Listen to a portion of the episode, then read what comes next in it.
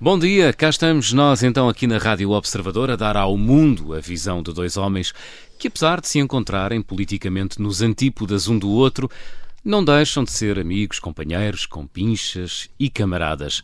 Bem-vindos à triangulatura do Paralelepípedo. Ora, ora viva a todos.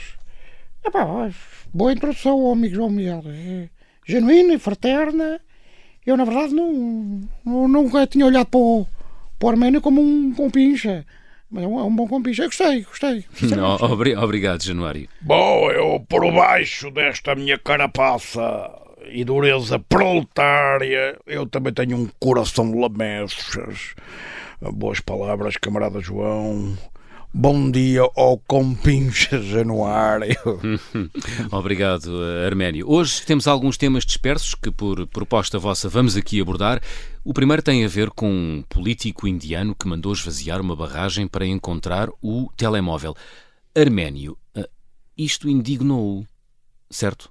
Oh, pai, e de que maneira, João? E de que maneira, pá? Ao que chega a arrogância imbecilidade do Partido do Povo Indiano, um partido que é da direita mais obtusa que já se viu, pá, e, e que para recuperar um telemóvel drena milhões de litros de água. Ainda bem que o, o homem, o indivíduo, não perdeu o telemóvel no Taj Mahal. Porque eram meninos para chegar ali com, com um catrapa e nariz para botar aquilo tudo abaixo. São, são, são hã? para encontrar o aparelho. Eram meninos para isso. É, é, pá, é assim.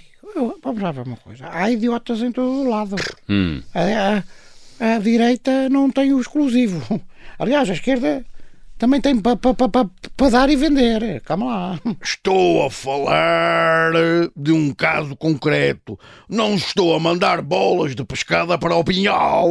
Então, isto foi uma infâmia a juntar a tantas outras.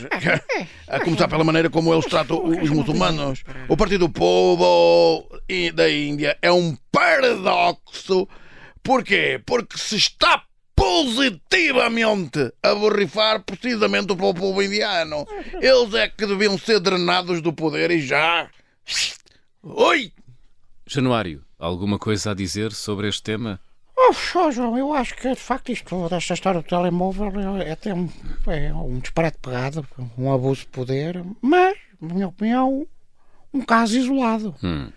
Quanto à forma como o Partido do Povo da Índia eh, trata os muçulmanos, não, não, não, não, não difere muito da forma como o Partido Comunista Chinês, por exemplo, trata também os seus muçulmanos.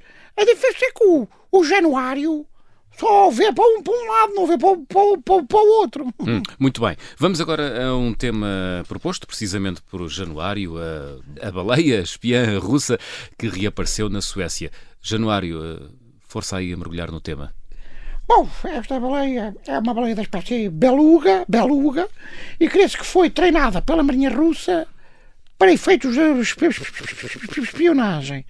Apareceu a primeira vez na Noruega e agora volta a aparecer na Suécia. E a baleia tem de facto um arnês que diz São Petersburgo, enfim, uma história digna de um romance do Jean Le Carré, com a diferença que isto não é ficção. Eu, eu por acaso, oh, chamei esta história porquê? Porque eu gostava de saber se os verdes da, da CDU e o PAN e o próprio PCP também da CDU consideram isto normal ou ficam indignados com o uso de um bicharoco, que na verdade é um bicharoco, para fins de espionagem. É que eu adoro as indignações seletivas da esquerda. E esta tem tudo para ser uma delas.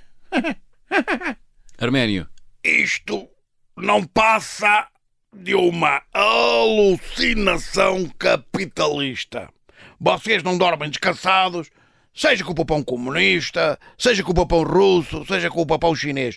Tudo o que saia fora da retórica do capitalismo ocidental é sempre monstruoso.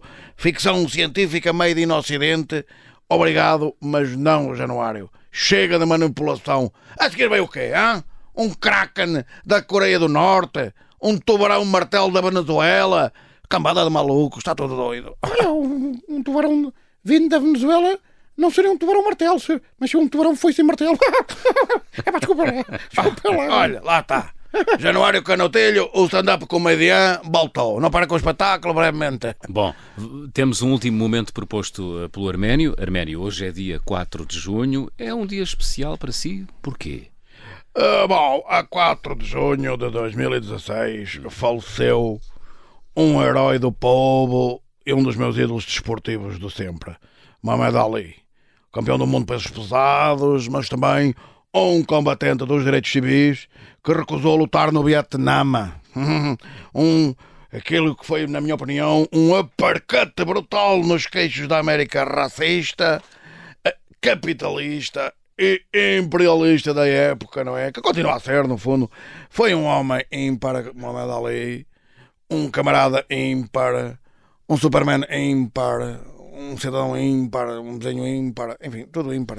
Muito bem, Januário, este dia uh, também é importante para si, uh, embora por outros motivos. Quais? Bom, eu começo por dizer que eu, que eu também sou um admirador do atleta Cassius Clay, que na verdade era o nome dele, não é? adotou o nome artístico, digamos assim, Mohamed Ali, uhum. mas uh, eu escolho os incidentes na Praça Tiananmen, que se deram na 4 de junho de 1989, e a repressão do regime comunista. Pá. Essa repressão que não é fruto, essa sim, oh, oh, Armédio, desculpa que lhe diga, não é fruto da ficção científica ocidental, mas sim de factos. Antes fosse ficção, amigo. Antes fosse. Hum. Chegamos ao fim do nosso tempo. Obrigado aos dois e continuação de bom domingo. Obrigado, João. Obrigado, João. Obrigado. Já tenho saudades de irmos beber um, um copo, ou um wine bar, ou, ou, ou uma patuscada. Mas pronto, fica para a próxima. Ora, agora. Parece.